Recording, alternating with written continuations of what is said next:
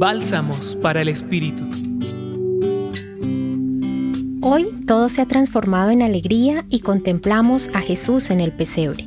Y desde allí, bajo esta mirada, podemos leer el texto del Evangelio según San Juan capítulo 1, versículos 1 al 18. En este texto encontramos el intento que hace Juan al comienzo del Evangelio para resumir la experiencia maravillosa que tuvo con Jesús. Por eso lo encontramos a Jesús en el lugar que le corresponde, desde el principio, desde siempre, en el inicio de toda la creación hasta nuestros días.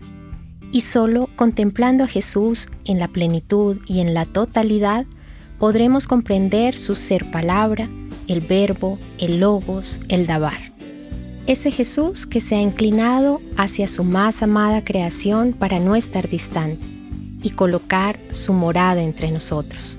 Se hace uno como nosotros, se hace amigo, se hace padre, se hace hermano.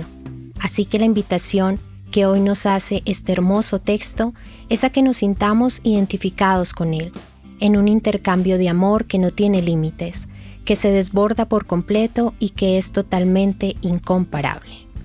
Les acompañó en la reflexión de hoy Julián Andrea Martínez Blanco desde el Centro Pastoral San Francisco Javier de la Pontificia Universidad Javeriana.